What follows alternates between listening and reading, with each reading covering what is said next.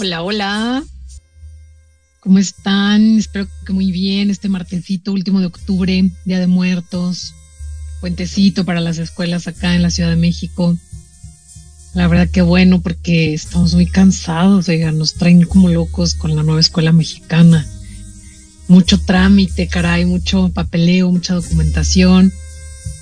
Y bueno, pues vamos a tener un par de días de descanso, la verdad que bien merecidos y necesarios, ¿eh? no es por nada porque sí nos hace falta y, y bueno, pues hoy la verdad es que quiero, quiero hablar de una emoción, de una emoción que me ha inundado, me, me ha inundado ahora con lo que pasó en Acapulco. La verdad es que muchos de, muchos, muchos, muchos de los momentos más felices de mi vida eh, están ahí, o bueno, estuvieron ahí, fueron ahí, en, ese lugar maravilloso que yo amo y me parece espectacular. Y me siento muy, muy triste de lo que pasa, porque además ni siquiera puedes estar enojado, ¿no? O sea, si no es realmente una tristeza muy profunda de, de ver ese lugar devastado. Y devastado por nada más que la fuerza de naturaleza. Que bueno, qué bueno que es la fuerza de la naturaleza y no, no por el hombre, ¿no? Eso tiene su parte de buena.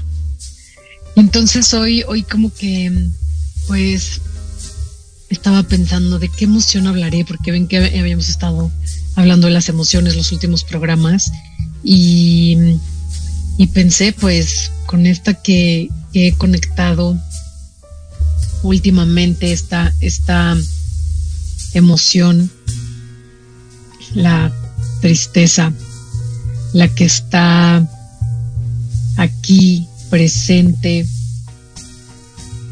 no todo el tiempo, ¿no? Pero, pero sí, o sea, cada vez que veo una foto, cada vez que mandan un video, cada vez que veo en algún chat como esta parte de, de, lo, de lo que la gente que está llevando víveres y que están llevando cosas y luego todas estas, eh, pues no sé si rumores o certezas, en realidad no lo sé, de, de lo que está pasando para poder llegar allá, de que si se están robando las cosas, que creo que todo, todo suma a esta, a esta, a esta tristeza. Y, y hoy por eso es que quiero quiero hablar, quiero hablar de la tristeza como, pues no solamente como una emoción, ¿no? Sino también como esta, les, les ponía yo en el flyer, en el, en el copy de, de Facebook y de Instagram y, y todo, que, que la tristeza nos, es una emoción que nos sirve para, para conocernos, para conocernos, para conocernos a nosotros mismos, para nos invita a mirar nuestro interior. Realmente eh, la tristeza es maravillosa, aunque nadie la quiere. nadie quiere la tristeza. Todo el mundo eh, le gusta más la alegría, ¿no? Me acuerdo mucho de esta película de Intensamente. Eh, que alegría siempre está como como en el en, en, el mando, ¿no? Alegría siempre está en el mando. De pronto, pues resulta que algo pasa ahí con estas bolas que se hacen recuerdos como, como muy fuertes y, y, alegría quiere detener que tristeza lo lleve para que, la verdad no me acuerdo si forme una isla o algo. Y, y pues resulta que, que se van, ¿no? Y, se queda, se quedan las otras emociones, este, furia, temor y, ¿cómo se llama esta verde? Desagrado. Desagrado se queda ahí, se quedan como el mando, aunque pues a pobre desagrado tampoco le hacen como mucho caso, ¿no? Como casi, casi todo tiene que ver con, con furia y con temor. Pero lo importante es justamente cómo no, cómo no cómo alegría quiere evitar a toda costa que, que tristeza esté al mando, que tristeza haga algo. O sea, como que dice, no, no, no, como Riley, que es el, el personaje, ¿cómo Riley va a estar triste? O sea, no, de ninguna manera no podemos permitir que Riley esté triste, siempre tiene que estar alegre. Y justo, justo hoy tuve clase con mis chicos de tercero secundaria, a los que quiero profundamente y la verdad que, el año pasado me costaron mucho trabajo, pero que este año estoy trabajando con ellos increíble, o más bien ellos están trabajando increíble. Y les había yo pedido que hicieran una investigación por parejas, a cada pareja le di una emoción y pues hoy le tocó a la pareja de tristeza.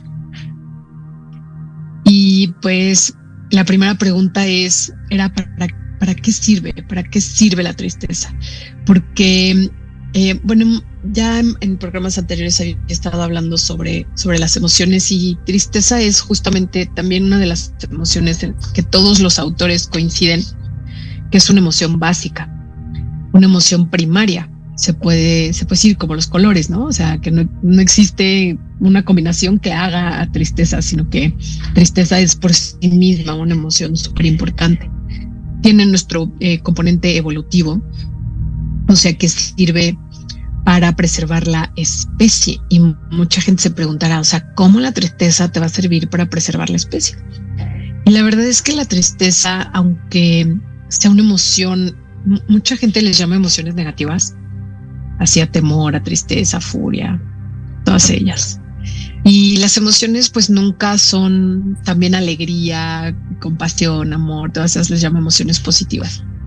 Y, me gustó mucho la otra, la otra vez que estaba escuchando, no me acuerdo a quién, no sé en, dónde, la verdad, que decía que las emociones no son positivas ni negativas, ¿no? Sino más bien son cómodas e incómodas. Y tristeza suele ser una emoción incómoda y además suele ser una emoción que mm, nos cuesta mucho habitar. Y, y les preguntaba yo a los chicos que qué era habitar y, les costó como, como al principio un poquito de trabajo el, el decir que era habitar y, les decía yo, bueno, pues a ver, ustedes habitan su casa, ¿no? O sea, la habitan, tienen una habitación incluso que pues acá le llamamos cuarto, pero, pero en otros lados se le llama habitación porque la habitamos. Y entonces me decían, pues sí, pues ¿qué significa? Pues que vives ahí. Sí, claro que vives ahí, pero ¿qué más? ¿Qué significa vivir en ese espacio? Les decía, a ver, este, pues que ahí estás. Y yo, bueno, pues sí, pero a ver, si tú me invitas a tu casa, entonces yo también la estoy habitando. Y entonces eh, hubo como un debate entre sí, si la estás habitando, no, no le estás habitando. Entonces dije, bueno, ¿por qué sí? Sí, ¿por qué sí le está? Pues porque estás ahí. Le digo, sí, pero si, por ejemplo, yo quisiera tomar un vaso con agua, pues yo no sabría dónde están los vasos, no sabría dónde están los platos, no sabría dónde están las sábanas, probablemente ni siquiera sabría dónde está el baño. Todo me lo tendrías que indicar tú, ¿no? Entonces como que dijeron, ah, sí, entonces en realidad no la estás habitando, porque cuando la habitas la conoces. Finalmente llegaron a decir, la conoces, sabes todo de ese espacio, aunque de pronto hay lugares, aunque habitemos nuestra casa, hay lugares que no sabemos que tienen espacios, no sé, por ejemplo, pensamos en una bodega, ¿no? Pues sí, mételo a la bodega, mételo a la bodega y después de, no sé, un año, pues ya se te olvidó lo que hay dentro de la bodega. Como que, creo que lo metí en la bodega y cuando vas a buscarlo dices, no, mejor mm, compro algo más porque nada más de pensar en sacar todo lo que hay aquí en la bodega, mejor no compro nada o mejor no saco nada. O un cajón, por ejemplo, ¿no? Que estás buscando algo y no lo encuentras y buscas, buscas y de repente encuentras cosas que no estabas buscando, pero que ahí aparecen. Entonces de pronto habitar sí es conocer, es estar familiarizado con, en este caso que estoy hablando con una casa, un espacio donde vives, pero de pronto también dentro de ese espacio hay espacios más pequeños u otros espacios que, pues que sí conoces, que sabes que están ahí, pero a los cuales no entras. Y, y habitar una emoción es igual, ¿no? Habitar una emoción es eh, conocerla, reconocerla, saber que es ella la que se está presentando, saber que y sentirte sobre todo cómodo con, con esa emoción, sentirte cómodo. En tu casa generalmente, ojalá que todo el mundo se sienta cómodo, que todo el mundo se sienta no quiero siquiera decir contento, ¿no? Porque no siempre estamos contentos, pero que sepamos que es, nuestro lugar, que estamos ahí, que estamos seguros, que es nuestro espacio. Entonces, de pronto, evitar una emoción, pues tiene que ver también con, con eso. Con sentir que conocemos esa emoción, con sentirnos familiares, familiarizados con, con esa emoción. Y les preguntaba yo qué tanto habitan la tristeza, qué tanto la habitamos porque mm, es una emoción que generalmente, número uno, no le damos la importancia que tiene, no le damos el valor ni para nosotros mismos ni para los demás. Siempre vamos a escuchar, siempre, o sea, yo creo que hay pocas excepciones, pero como generalmente lo, lo más eh, lógico, lo, la reacción primera cuando vemos a alguien llorar es decirle, pero no llores, eh, pero no, no te pongas triste. Mm, híjole, ¿por, ¿por, qué nos da, no sé ni siquiera qué, decir, pero ¿por qué nos da miedo tal vez? La tristeza, ¿por qué queremos evitarla? Ahora hay una, una corriente muy grande de estar felices, ¿no? O sea, de, estar contentos de emociones que les llaman justamente positivas. Y hay incluso en, en, universidades, no sé, como creo que es Harvard, MIT, no, la verdad no me hagan mucho caso, no estoy muy segura, pero son universidades estas de las, de las top eh, mundiales que tienen clases de felicidad. Hay un instituto de ciencias de felicidad y está bien, o sea, no, no, estoy diciendo que esté mal, o sea, está increíble, qué padre, porque sí, generar emociones que llamamos positivas o cómodas, pues es increíble, nos hace sentir muy bien.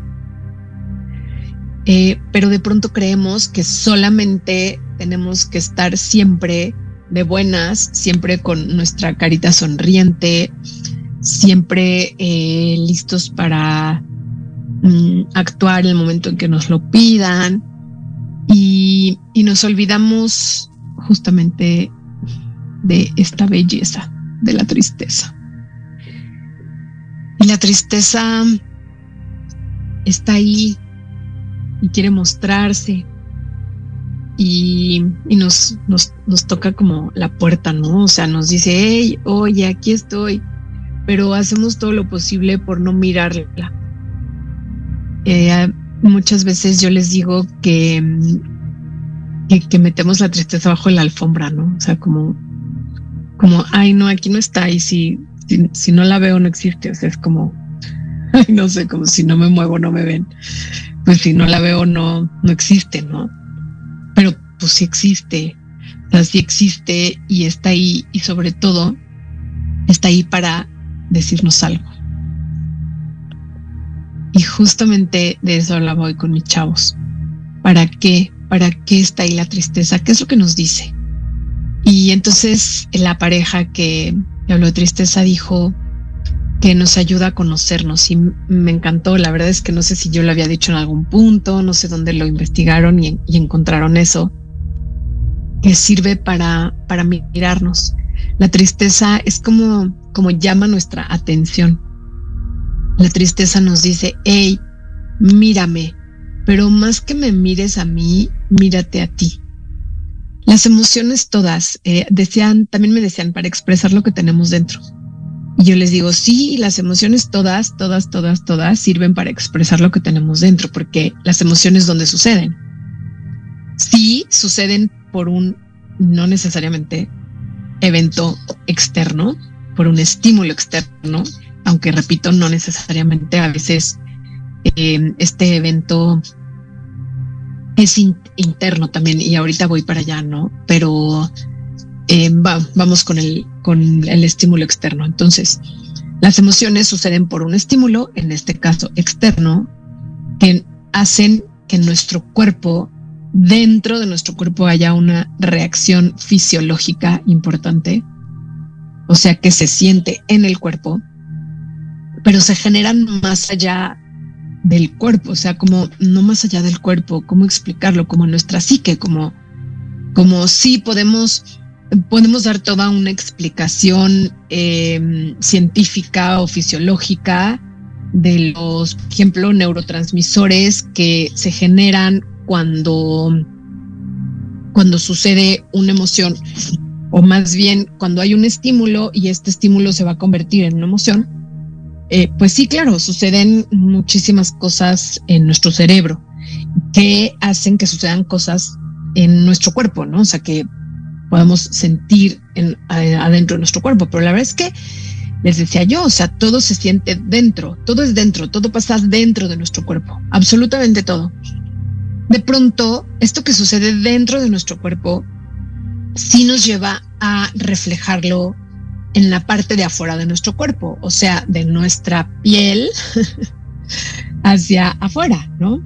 Que serían pues nuestros ojos, nuestra nariz, nuestras cejas, nuestra frente, nuestras manos, o sea, como justamente algo pasa en nuestro interior que hace que podamos reflejarlo en el exterior y que eh, otros puedan leer esa emoción que estamos sintiendo, porque además lo que tienen también las emociones básicas, como la tristeza, es que todos, digamos, las reacciones eh, corporales y fisiológicas son iguales, no importa si eres niño, viejito, adulto, adolescente, no importa si eres blanco, negro, amarillo, si eres protestante, cristiano, judío, musulmán, eh, si vives, si eres latino, eh, ruso, australiano, o sea, no importa, en todos los seres humanos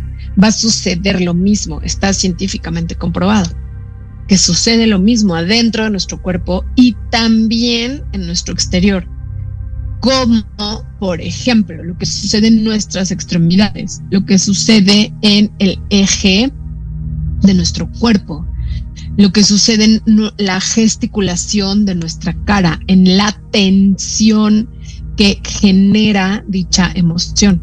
Eso es igual con estas emociones básicas. Es igual, o sea, ya, por ejemplo, las emociones, por ejemplo, la nostalgia, pues ya es distinto, ¿no? Pero las básicas sí es igual para todos, absolutamente todos los seres humanos que habitamos este planeta.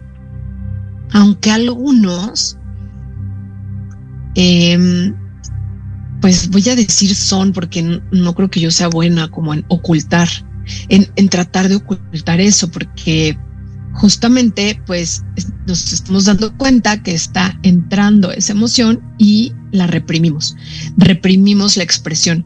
¿Qué pasa? Las emociones, la palabra emoción me encanta porque significa poner en movimiento.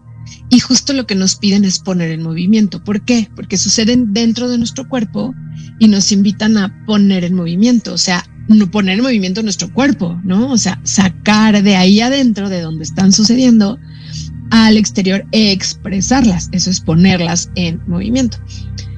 Y, y entonces, pues, ¿qué pasa? Que muchísima gente, o sea, estamos acostumbrados a ciertas emociones, una de ellas la tristeza, es no ponerla en movimiento, o sea, guardarla, dejarla ahí. Pero ¿qué pasa? O sea, adentro de nosotros sigue sucediendo todo esto que, que activa la, el, el estímulo sigue sucediendo a nivel fisiológico, siguen sucediendo, suceden cambios en nuestro cerebro, suceden cambios en nuestro sistema inmune, suceden cambios en nuestro sistema endocrino, suceden cambios, obvio, en nuestro sistema respiratorio, en nuestro sistema musculoesquelético. O sea, suceden todos estos cambios. Y, y entonces si nosotros no los sacamos, no los ponemos en movimiento, no los expresamos, pues todo eso que se generó se queda dentro del cuerpo. Ahí dentro, ahí almacenado, guardado en, en algún lugar donde no podemos verlo en una radiografía o en ultrasonido o en una este, este, resonancia magnética, ¿no? O sea, pero pues ahí se queda.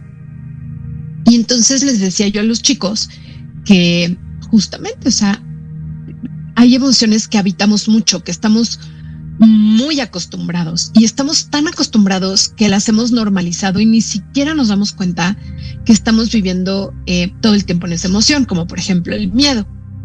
Yo les decía ahorita de Acapulco, pues me da mucha tristeza lo que está pasando, pero al mismo tiempo, pues también conecto con un poco de miedo, ¿no?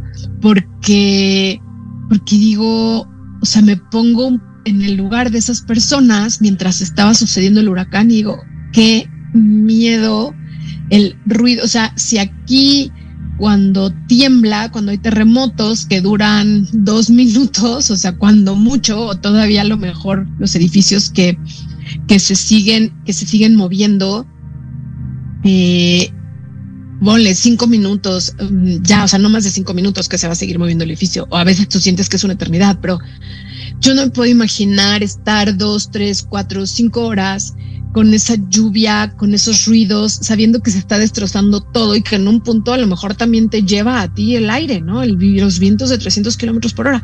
Entonces también conecté un poquito con, con el miedo, con, y, y, luego con una tristeza tan profunda que les confieso que iba yo llorando, o sea, venía yo manejando en, en la carretera, iba yo a Cuernavaca y venía platicando con mis papás de lo que estaba pasando y de lo que había yo visto y, y llegó un punto que me tuve que orillar porque porque no paraba, yo no podía parar de llorar de la tristeza que me dio pensar en ese lugar que siempre fue eh, el lugar donde fui tan feliz, donde tuve momentos tan inmensamente felices en mi vida, está devastado.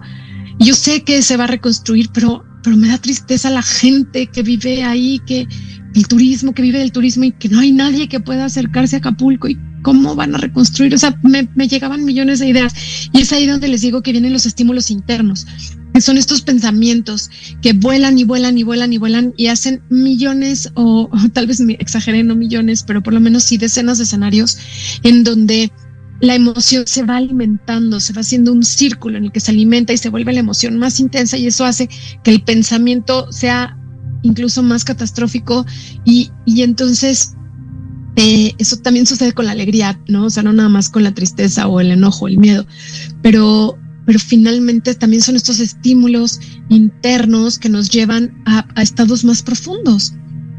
¿Y qué pasa si, si no la miramos? Si no me detengo y, y lloro y lo saco y digo, me siento triste por lo que está pasando en Acapulco. Es completamente legítimo, ¿sabes? Es legitimar, es validar, validarte a ti misma. Y con otro que siente tristeza, esa emoción, es inmensamente válida. Y además la tristeza es una eh, que como la ternura nos ayuda a conectar con otros, porque podemos conectar, eh, dice Christine Neff, que es la número uno que habla audición, eh, por lo menos, no sé si en el mundo, pero por lo menos en Estados Unidos y yo creo que en, América también, hay por ahí otro que se llama Gonzalo Brito, que también es como que creo que es chileno, que habla también de autocompasión, pero me parece como más puntual Chris Y, y me encantan, tiene por ahí un TED Talk que se los recomiendo muchísimo. Busquen Christine Neff, eh, autocompasión. Y dice ella, tenemos esta humanidad compartida y esta humanidad compartida tiene que ver con estas emociones y tiene que ver con que somos vulnerables ante, por ejemplo, un desastre natural, en donde no va a importar tu clase social, no va a importar tu sexo, tu género, tus preferencias, o sea, no va a importar nada, va a arrasar con todo mundo igual. Y entonces en esta vulnerabilidad podemos conectarnos unos con otros y esa es otra de las funciones de la tristeza.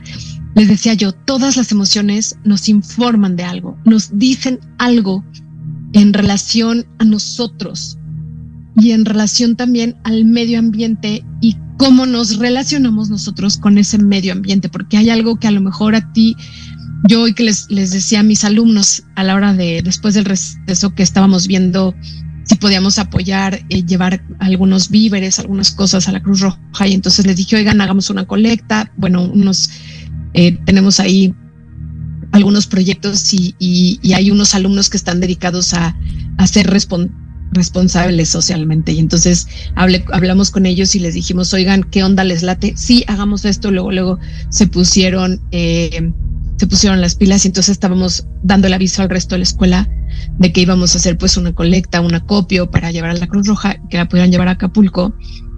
Y, le, y les decía, ¿no? Oigan, este, ¿quiénes de ustedes conocen Acapulco? Y muchos decían, nosotros no. Entonces, claro, para ellos el nivel de tristeza no va a ser el mismo que va a ser para mí, porque para mí tengo algo personal con este lugar, ¿no? Ellos no. Entonces, eh, es ahí donde, donde también debemos de entender que lo que es triste para una persona, para otra no va a ser, pero para la que es triste es válido que sea tan triste, no porque para ellos no es triste, quita mi nivel de tristeza, ¿no? Entonces, eso es algo también como muy importante que entender de, de esta emoción de esta bellísima emoción que es la tristeza. Nos da información de cómo nos relacionamos con el medio, cuál es mi relación, mi, mi relación es personal con Acapulco y, y, por eso me da tanta tristeza. Ellos no tienen una relación personal y mm, pues sí, obviamente van a decir, no, pues qué mala onda lo que pasó, ¿no? Pero nunca van a tener este sentimiento que tengo yo. Entonces, información que te está dando el, el, el medio, la información que me da es lo importante que, que fueron para mí esos momentos, que compartí en, con mi familia, que, o sea, ahí me, me, me pidió mi esposo que nos casáramos, o sea, fueron como muchos eventos muy importantes en, en mi vida. Fue la primera vez que mis hijas fueron a la playa, fue ahí. Entonces, Claro que tengo algo personal, algo personal, total y absolutamente personal, y es muy válido sentirme triste y valido mi propia emoción y me acompaño en ella, que eso es súper importante. Y esa voy a hablar un poquito eh, de eso después del corte. Ya me están diciendo que es momento de cortar, entonces no se vayan volvemos ahorita justamente con este tema de la tristeza. Por ahí tengo algunas, algunas preguntas y, comentarios, entonces también los leo después del corte, ¿vale? No se vayan, eh, regresamos unos minutitos nada más.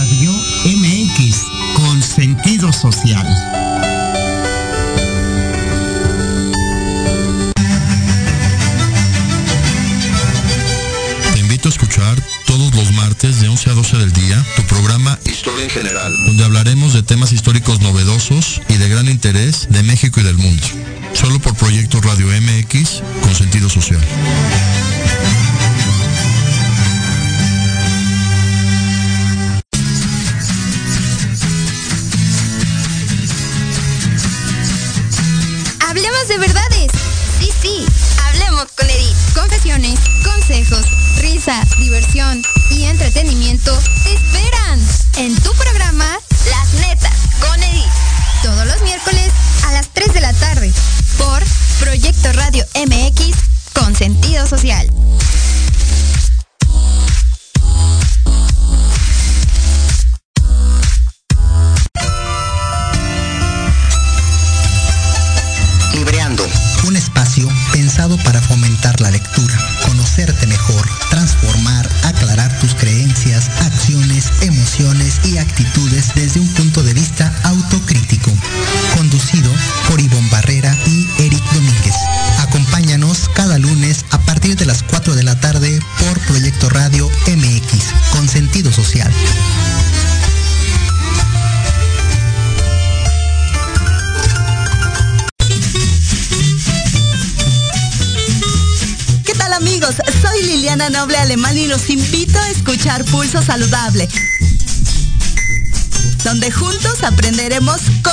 Nuestra salud.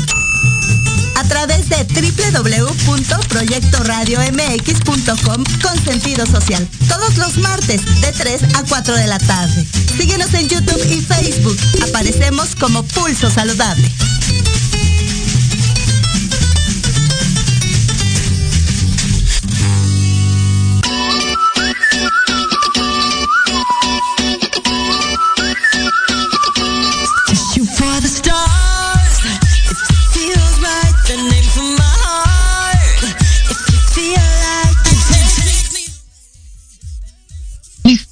De vuelta.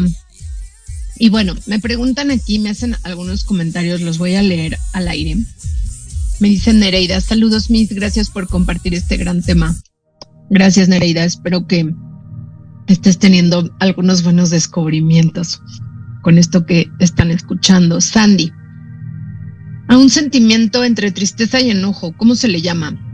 Es súper interesante, Sandy. Mira, cuando tenemos emociones mezcladas, eh, pues como generalmente le llaman de diferentes autores, a algunos autores le van a llamar, por ejemplo, tristeza y enojo, que es una emoción secundaria, que es como los colores, ¿no? O sea, si combinas azul y rojo se va a formar morado.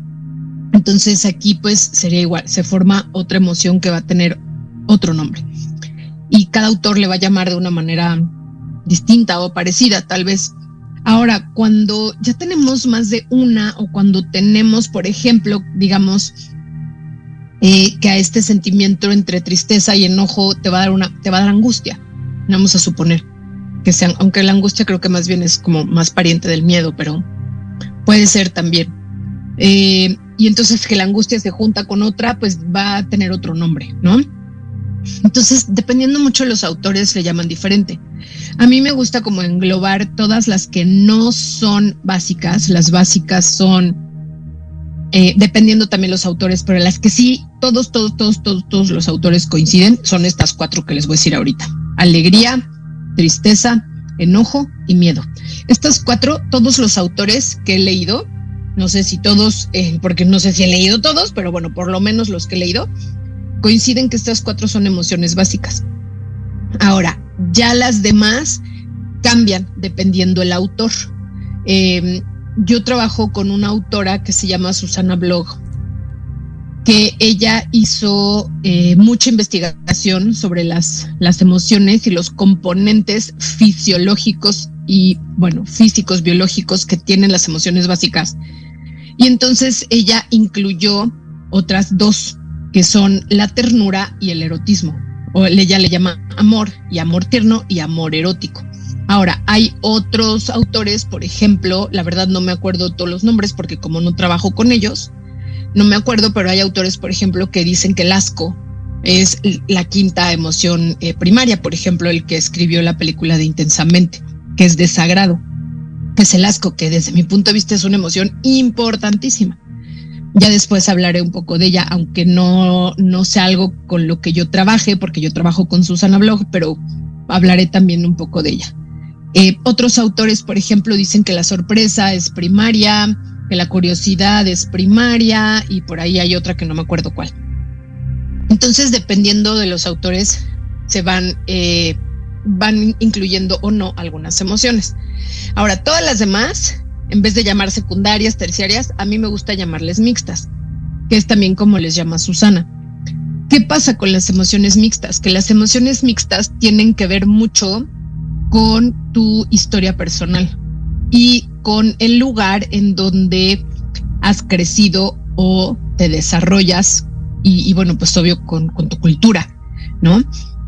Entonces hay emociones, por ejemplo, me gusta mucho decirles a mis chicos, yo viví en Brasil y ahí mucho me decían, cuando yo venía a México, me decían, ¿vas a matar saudades? Y yo me costaba mucho trabajo entender la palabra saudades porque pues no tiene traducción. Yo pues eh, inicialmente no hablaba portugués y pues cuando empecé a entender portugués o tenía yo amigos que hablaban inglés y le decía, dime en inglés qué es saudades y me decían, no, es que no hay, pero ¿qué es?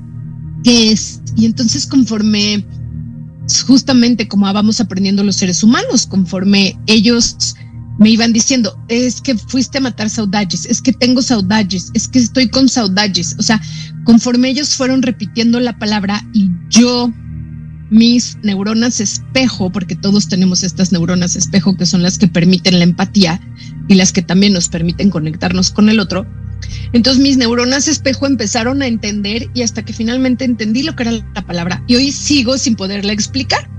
Yo diría pues que es como un tipo de nostalgia, como de extrañar, pero, pero no, o sea, es como justamente, o sea, es algo que tiene que ver con ese país, con esa cultura, donde todos los brasileños entienden lo que son saudades, pero para nosotros los extranjeros nos va a costar más trabajo. Ahora yo lo entiendo porque estuve viviendo allá cinco años y pues es una palabra muy común que dicen mucho y aprendí lo que significa. Entonces, pues, ¿qué pasa? Que yo creo que, sabes, Sandy, creo que no es incluso tan importante el nombre de la emoción. Creo que lo importante es validarla. No importa si la emoción, eh, la palabra es correcta para decir lo que sientes. Claro, si estás en una conversación con alguien, pues lo mejor sería poder expresar la palabra correcta. Si le estás diciendo, me siento de esta manera. Pero si no tienes una palabra para expresar en algo que es entre tristeza y enojo, puedes decirlo. Pues me siento triste por esto, me siento enojada por esto y, tengo una mezcla, porque además otra de las cosas importantes de las emociones primarias o básicas es que generalmente no vienen puras. ¿Qué quiere decir esto? Pura sería justo la emoción, así como los colores primarios, el amarillo, tal cual, ¿no? Eh, generalmente no vienen puras las emociones. Generalmente las emociones eh, en nuestro interior se mezclan. Es muy, mucho, muy difícil tener una emoción pura como tal. Y, y para esto hay entrenamientos incluso ya para poder reconocer si estamos sintiendo la emoción pura o si de pronto esa emoción está mezclada. Eh, yo hice justamente un diplomado con toda la metodología y toda la técnica de Susana Blog, que es la que te digo que pone estas, estas cuatro que todos, más las dos que son el amor erótico y el, y el amor tierno. Hice un entrenamiento, un diplomado de un año en donde cada vez que nos tocaba trabajar con la tristeza, me decían eh, las facilitadoras, me decían, Ana, es que no, o sea, estás mezclando, estás mezclando, estás mezclando. Y, y al final eh, yo sola me empecé a dar cuenta que estaba mezclando y me di cuenta que pocas veces he sentido la tristeza pura, que la mayoría de las veces mi, mi tristeza, la de Ana Trulín, viene acompañada por el miedo, viene de la mano con el miedo. Y es muy natural. Por ejemplo, alguna vez se murió alguien a quien yo quería muchísimo, muchísimo, muchísimo. Y cuando me habla, fue a una muerte muy inesperada, era alguien muy joven y fue muy inesperado. Me hablaron a las siete y media la novia y me dijo, oye, eh, te aviso que está en el hospital y está muy grave. Y yo, ¿Cómo? Ayer dio clases de básquetbol. O sea, ¿cómo? No entiendo qué pasó. Me dice, pues nada más quería avisarte porque este, pues sé que tú lo quieres mucho y bueno, pues además trabaja contigo, ¿no? Entonces, pues para que sepas. Y yo, me dice, pero me dicen, los doctores que en el estado en el que llegó al hospital no va a pasar la noche. Eso fue a las siete y media de la noche. A las diez y media me habló para decirme que se había muerto. O sea, y, es para mí como, como lo más cercano en, tiempo a, a, sentir una tristeza muy profunda, pero un miedo también muy grande, porque contaba yo con esa persona, era un profe de la escuela, y contaba yo con él para muchísimas cosas. Teníamos una complicidad muy padre, eh, era muy creativo, entonces hacíamos muchos proyectos juntos y, y teníamos con muchos planes. Entonces de pronto hijo, pues el que ya no esté, o sea, fue un, o sea, era una tristeza terrible, era un enojo también, pero también era mucho miedo. Y, y entonces cuando hice este diplomado, me di cuenta que en ese momento no era una tristeza pura la que sentía, sino realmente era una mezcla de estas emociones. Y no importa si le ponemos un nombre azul, verde, rojo, blanco, o sea, no importa. Lo que importa es que validemos que estamos sintiendo algo, que algo está pasando dentro de nosotros y que ese estímulo que ya sea viene del exterior o peor, lo que no, sí, no está padre es que venga del interior, porque ahí es la loca de la casa, la que nos está influenciando y es el ego y ahí ya es otro asunto, pero que también hace que sintamos y que lo peor de todo es que el cuerpo lo percibe como real, como una amenaza real. Entonces, eh, sucede lo mismo en el cuerpo, como si, si fuera real, o sea, como si realmente el estímulo fuera externo, como si realmente estuviera pasando todo lo que está pasando en tu mente si estuviera pasando en la realidad. Entonces, eh, lo importante es que la miremos, o sea, lo importante es darle un espacio a esa emoción. Y no importa cómo se llama, ¿no? O no importa si es básica o es mixta o no sabemos ni lo que es, o sea, lo que importa es mirarla, es darle un espacio, es ponerle atención, es eh, indagar qué es lo que nos está diciendo. ¿Y qué es lo que pasa? Pues que la tristeza como es una emoción más pasiva, ¿y por qué más pasiva? Porque la tristeza y el enojo nos activan, eh, nos activan los sentidos, nos activan, eh, está, hay una, una parte en el cerebro que se llama amígdala y la amígdala es la encargada justamente de activar nuestros sentimientos o nuestra reacción más bien de eh, lucha o huida. Entonces, cuando entra la amígdala, que justamente estamos hablando del enojo y del, y del miedo, pues es muy activo. O sea, aunque el miedo sea pasivo, aunque no te muevas y te quedes paralizado, pero justamente es eso, o sea, la tensión, el nivel de tensión es alto, el nivel de tensión en el cuerpo, en los músculos. Después de que tuviste mucho miedo, de que estuviste muy enojado, siempre te va a doler eh, los brazos, te van a doler los dedos, te van a doler los pies, te va a doler los hombros, te va a doler la espalda, te va a doler eh, tal vez el cuello, mm, tal vez la cabeza. ¿Por qué? Porque hubo una gran tensión. Tu sistema musculoesquelético lo que hizo fue que hubiera una gran tensión uno, para que te quedaras paralizado y no te muevas, pase lo que pase, como los animales que se camuflajean. Entonces, si no me muevo, no me ven, literal. Eh, la otra es porque necesitas luchar, entonces necesitas mucha fuerza para luchar. Entonces la adrenalina te da un super boost para ir hacia adelante. Y la otra es para huir, salir corriendo. Entonces, en cualquiera de esos casos, la emoción es activa, aunque, aunque no te muevas, sigue siendo activa porque está activando tu sistema musculoesquelético. Ahora, ¿qué pasa con la tristeza? Y por eso les, les decía yo que la tristeza es una gran herramienta de autoconocimiento, porque mientras estamos enojados, eh, en el momento en el que estamos enojados, en el momento en que tenemos miedo, eh, va a ser muy difícil que podamos reflexionar sobre qué información nos está dando la emoción del estímulo que está sucediendo en ese momento, porque estamos en modo sobrevivencia en ambos casos. Y en cambio la, la tristeza no. La tristeza es una emoción que relaja.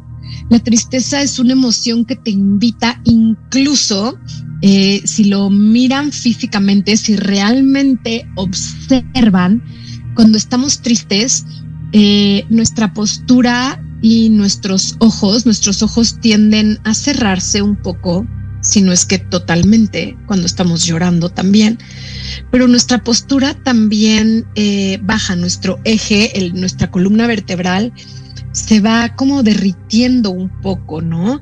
E incluso podemos llegar a acostarnos, mucho por supuesto estar en posición fetal. Entonces, si lo vemos así, incluso la postura nos invita a la introspección, a mirarnos, a, mirar nuestro corazón, o sea, bajamos la cabeza y miramos nuestro corazón. La postura nos invita a eso. Entonces, la pregunta es, ¿por qué no lo hacemos? ¿Por qué detenemos la postura? ¿Por qué hacemos como que no pasa nada? Porque sí pasa, sí está pasando.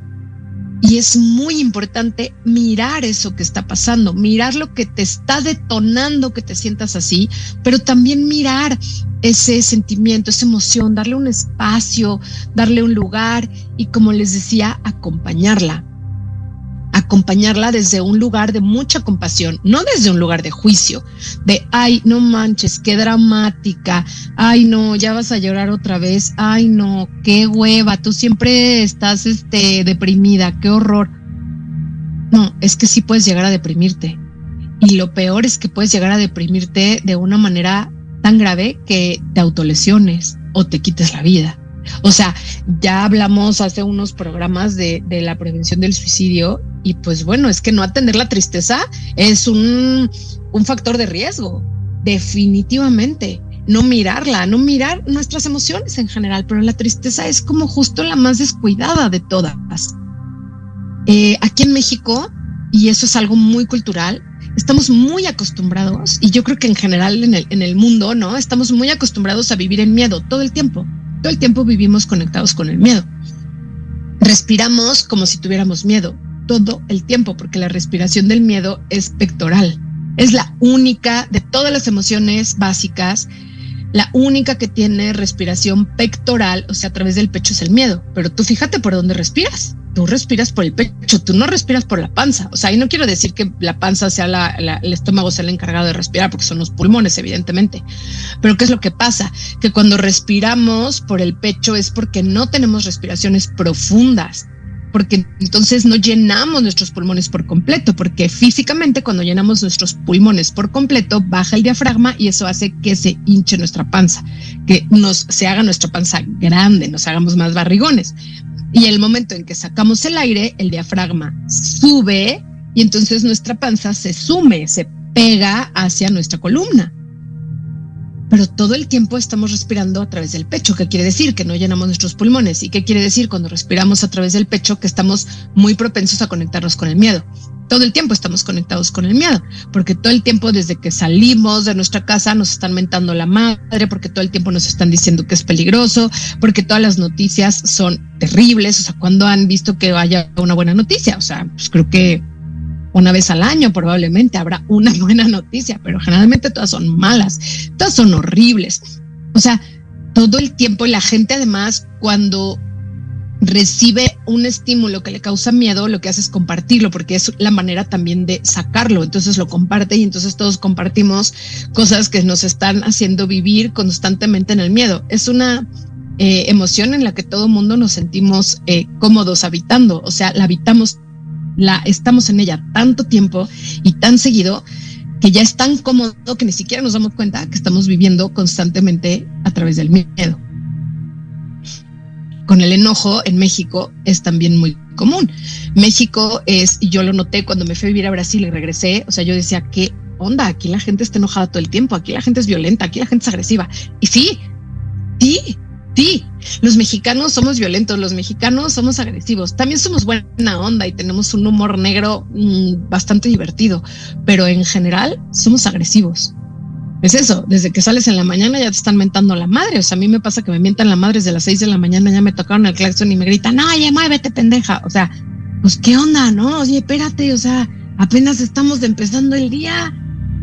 Entonces, ¿qué pasa? Que son emociones que nos conectamos muy fácil, que habitamos muy fácil. Pero la tristeza no. La tristeza es prohibida para los hombres, que deben ser machos, varones, masculinos, poderosos, proveedores, ¿no? O sea, que deben eh, ser el puerto seguro de nosotras, las pobrecitas débiles, ¿no? ¿Cómo puede ser? Entonces, mm, los hombres conectan súper poco con la tristeza los hombres culturalmente, la tristeza es como si no existiera. Y no es que no la sientan, sí la sienten, pero no la expresan. Entonces por eso la tasa de suicidios en hombres es tan alta. Y es mucho más alta que la de las mujeres. Porque de alguna manera las mujeres tenemos como más chance entre mujeres de expresar estas eh, emociones de tristeza, ¿no? Estas situaciones que nos causan tristeza. Los hombres no, los hombres no hablan de ello, los hombres se ríen, eh, tratan de eh, gestionarlo con el sentido del humor, pero pues no funciona así. La emoción hay que mirarla, no hay que burlarse de ella. Y no porque burlarse de ella esté mal, el humor es una gran herramienta, pero hay que mirarla y hay que aceptar que está ahí y hay que darle un abrazo y decirle, sí, está bien, te doy un lugar dentro de mi cuerpo, te doy un lugar en mi vida y a partir de ahí, desde ese lugar, transitarla. Caray, la tristeza es la única manera de elaborar las pérdidas. Pérdida, cualquier pérdida, como lo que pasó en Acapulco, es una pérdida inmensa para toda la gente que vive ahí, para el turismo, para el país. Oye, pero ¿te divorciaste? mira tu tristeza, o sea, yo sé que estás enojada, pero mira tu tristeza, porque, ¿qué crees? El enojo es el disfraz favorito de la tristeza y del miedo. Entonces, por eso conectamos tanto también con el enojo, porque pues si estamos en el miedo todo el tiempo es más fácil atacar antes de que me ataquen a mí. No vaya a ser que me ataquen, entonces mejor primero suelto el zarpazo yo, ¿no? Y la tristeza, pues no, pues ¿cómo voy a mostrarme triste? Entonces mejor me muestro enojado, es más fácil es más eh, socialmente aceptado. entonces, mm, pues, ¿qué pasa? Pues que el enojo no te ayuda a elaborar la pérdida. La pérdida hay que llorarla, hay que mirarla, hay que verla y hay que transitarla. Y a eso se le llama duelo.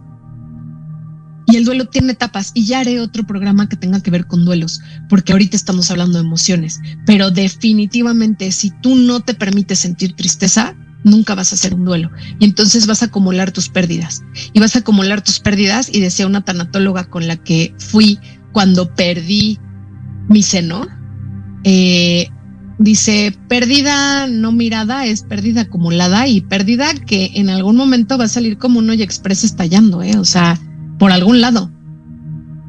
Por el cuerpo te puedes enfermar, por... Mm, te puedes autolesionar, te puedes suicidar, te puede dar depresión, te puede dar, eh, ¿cómo se llama esta otra? Este, que tiene que ver con la angustia, ansiedad.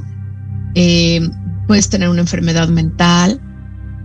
¿Por qué? Porque no miraste, no miraste el dolor. ¿Y por qué no lo miras? Porque es doloroso. Pues sí, sí es doloroso. No, yo, yo no dije que no lo fuera. Es doloroso. Eh, duele, el dolor duele y la tristeza duele también. Pero solo mirándolo es la única manera de trascenderlo, o sea, de pasar hacia el otro lado, de que ese dolor, en vez de que se quede como una herida abierta, vaya cerrando y se vuelva una cicatriz. La única manera es dándole lugar a, eh, la tristeza que le pertenece. Y, por eso es que digo que es una gran herramienta de autoconocimiento, porque nos dice muchísimo de nosotros y porque nos da el espacio para poder mirarnos, porque justamente nos debilita, nos enferma, ¿no? Les decía yo a los chicos hoy, oigan, eh, pues a los que les den muchos mocos o que tengan diarreas o hemorragias, que es muy común, hemorragias por la nariz, eh, pues son las lágrimas que nos sacaron, entonces el cuerpo lo saca por otro lado. Y, qué bueno que lo está sacando, ¿no? O sea, no es la manera ideal, pero pues qué bueno que está saliendo por algún lado. Pero sigue sin mirar la tristeza y va a seguir saliendo porque sigue sin mirarla, sigue de dar, sin darle el lugar que le corresponde. Entonces la tristeza es súper importante verla. Y desgraciadamente ya se me, se me está acabando el tiempo. Sandy, me preguntas cómo pueden llamarme. Me pueden encontrar en mis redes. Eh, me encuentras en Facebook e Instagram como Acompaña mi sana, en YouTube también. La verdad es que el, canal de YouTube tiene videos muy buenos, tiene videos de emociones también.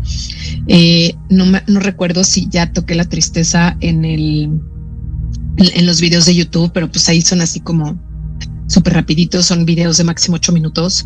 Y bueno, también ahí hay una lista de reproducción de todos los programas desde que empezamos a transmitir por YouTube Live. Entonces hay una lista de reproducción que tiene todos los programas, pues desde entonces, más o menos yo creo que son como, no sé, 70, 80 programas por ahí que están en la lista de reproducción y vamos añadiendo siempre los programas eh, nuevos que van pasando. Entonces ahí es donde me, me puedes encontrar. Y bueno, pues ya ahora sí que para eh, cerrar, bueno, ya di mis redes. Para cerrar, simplemente invitarlos, invitarles eh, a que a que habiten, a que habiten un poco más esta emoción, a que no le tengan miedo. Es dolorosa, mm, sí, sí es dolorosa. Pero una vez que le diste su lugar, que la acompañaste, ¿cómo la acompaño? Pues reconociéndola, dándote el espacio, dándole el espacio que ella necesita para, para recuperarse, ¿no? Para volver a transformarse en alegría. Y esos espacios a veces tardan, a veces demoran. Si el espacio demora mucho tiempo, si tarda mucho tiempo, si te inhabilita, importantísimo buscar ayuda profesional, buscar una terapeuta, una psicóloga, mm, no un psiquiatra, los psiquiatras eh, para mí son como la última opción porque no me gustan mucho los medicamentos psiquiátricos. Eh, a veces los necesitamos, sí, pero no soy partidaria de ellos. Aunque si lo necesitas, pues ni modo, hay que tomarlo. Eh, pero bueno, habiten, habiten la tristeza, mírenla, denle su lugar, denle su espacio. Aprendan a llorar si no, si no pueden, porque hay mucha gente que no puede llorar. Y eso sí es muy triste, porque no le da salida a la emoción. Hay que darle salida, hay que darle salida de la manera más saludable posible. Entonces, bueno, pues me encantó eh, platicar hoy con ustedes. La verdad es que de pronto eh, siempre tengo muchos invitados, pero hoy disfruté mucho estar yo sola y poder hablar de, de mi propia tristeza y, de esta humanidad compartida que tenemos. Entonces, les mando un beso muy grande. Recuerden que el programa fue patrocinado por Instituto Oakfield, que no es por nada, pero es la mejor opción para, para educar a tus hijos ahora, ahora y para el futuro, porque las habilidades emocionales, créanme, que son las más importantes y van a ser las más importantes cuando sus hijos lleguen al mercado laboral. Y no solo en el mercado laboral, sino para la vida.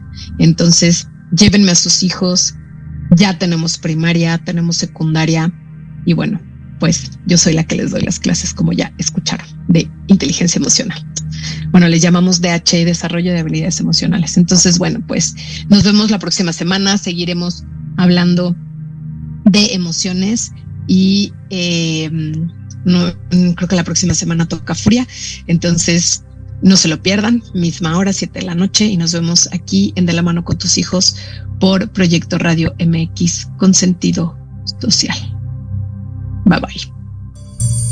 El momento de despedirnos ha llegado. Estás escuchando Proyecto Radio MX con sentido social.